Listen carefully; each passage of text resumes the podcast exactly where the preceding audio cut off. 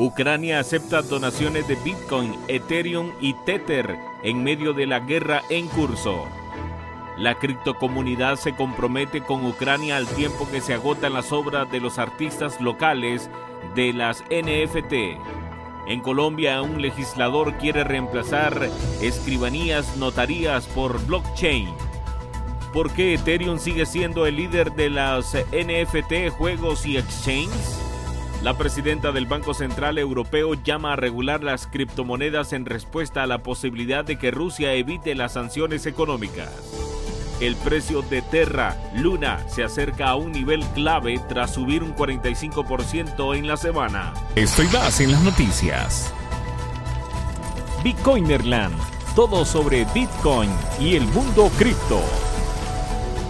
Dentro de la primera semana de la guerra entre Rusia y Ucrania, el gobierno ucraniano se acercó a la criptocomunidad en Twitter para recaudar fondos para apoyar a sus civiles y tropas Ucrania ahora ha comenzado a aceptar Bitcoin, Ethereum y Tether como donaciones. En medio de las amenazas militares, el gobierno de Ucrania buscó la ayuda numerosa de organizaciones internacionales. Sin embargo, considerando que en el tiempo es esencial, la cuenta oficial de Twitter de Ucrania extendió su pedido de ayuda a Crypto Twitter. Además, el vicepresidente ministro de Ucrania, Mikhailo Fedorov, también compartió tres direcciones de billeteras criptográficas instando a la comunidad criptográfica a donar y ayudar a Ucrania a luchar contra las tropas rusas. Si bien las direcciones de, Bitcoin y Ethereum siguen siendo las mismas, la dirección de la billetera de Fedorov está basada en el TRC20, diferente a la dirección compartida por el identificador oficial de Twitter de Ucrania. Parece que los entusiastas de las criptomonedas de todo el mundo se están uniendo para apoyar a los ucranianos durante los tiempos difíciles. Según los informes, la donación de Bitcoin a Come Back Alive, una organización no gubernamental que ayuda a los esfuerzos militares de Ucrania, recibieron 13 millones de dólares en Bitcoin en una sola donación el viernes pasado. Los usuarios también recurrieron a las redes sociales para pedirle al Ministerio de Defensa del país que aceptara donaciones cripto como Tether.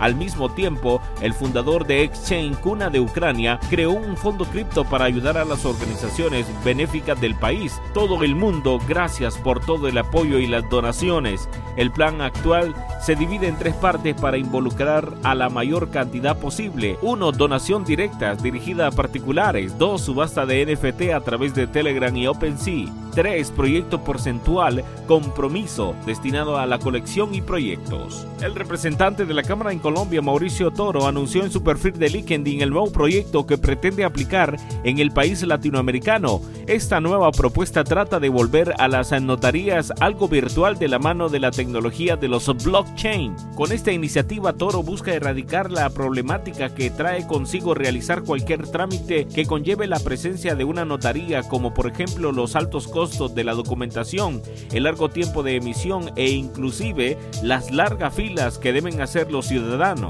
Mauricio Toro propone reemplazar las notarías por la tecnología blockchain para así ofrecer además de un servicio fácil y digital, también una confiable en lo que los trámites que se realicen estén respaldados por la cadena de bloques y así evitar fraudes de cualquier tipo. Si te gusta nuestro contenido no olvides suscribirte y darle a la campanita para recibir las últimas noticias. Ethereum ha conseguido mantenerse desde su nacimiento en 2015 como el líder indiscutible en las aplicaciones descentralizadas o las dApps, poseyendo en su red la mayor cantidad de plataformas de juegos, intercambio de criptomonedas y de NFT, tokens no fungibles. En la actualidad Ethereum posee 117 mil millones de, dólares en TLB, lo cual representa el 58% del número total que manejan las apps descentralizadas del mercado. Según registra el explorador DeFi, llama el TBL el valor total bloqueado en criptoactivos en el espacio financiero descentralizado como El porcentaje que maneja Ethereum es cinco veces mayor que la segunda blockchain en el listado, Terra, la cual ocupa apenas el 8% del TLB, total en las eh, DA apps con 15 mil millones de dólares. Esto es especialmente curioso dado que Ethereum posee en la actualidad tarifas mucho más elevadas que otras redes como en el caso de Terra o Solana. La presidenta del Banco Central Europeo, Christine Lagarde, ha pedido a los legisladores que aprueben un marco regulador para las criptomonedas, insinuando la posibilidad de evitar que Rusia pueda eludir las sanciones económicas impuestas a raíz de la invasión a Ucrania. En declaraciones a los medios durante una reunión informal de ministros de Economía y Finanzas celebradas el viernes pasado, Lagarde afirmó que el Banco Central Europeo aplicará con decisión y rigor las sanciones impuestas a Rusia por los legisladores legisladores europeos en respuesta a la invasión de Ucrania, en respuesta a una pregunta sobre la posibilidad de que Rusia utilice las criptomonedas para eludir algunas de estas medidas, la presidenta del Banco Central Europeo instó a que se actúe sobre una propuesta existente de marco regulador de los activos digitales. Siempre que hay prohibición o mecanismo para boicotear o prohibir, siempre hay formas criminales que tratarán de eludir la restricción o la prohibición, dijo Lagarde. Es muy importante que el MICA se apruebe lo antes posible para que tengamos un marco regulador en el que los criptoactivos puedan ser realmente abordados. Luna ha superado el rendimiento de casi todas las criptodivisas más importantes esta semana, incluido Bitcoin, a pesar de la agitación del mercado. El repunte del mercado de Terra Luna esta semana corre el riesgo de agotarse ya que el precio vuelve a probar una línea de tendencia clave para un posible retroceso.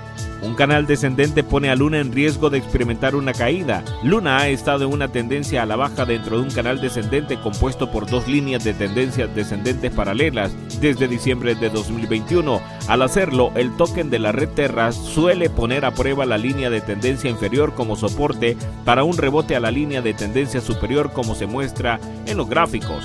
La perspectiva bajista a corto plazo aparece luego de que el precio de Terra haya subido un 45% hasta alrededor de los 68 dólares esta semana, su nivel más alto desde el 25 de enero. Curiosamente, el par de Luna dólar subió a pesar de un panorama sombrío en el que restó el mercado de criptomonedas liderado por la invasión militar rusa de Ucrania que desalentó los sentimientos de riesgo de los inversores.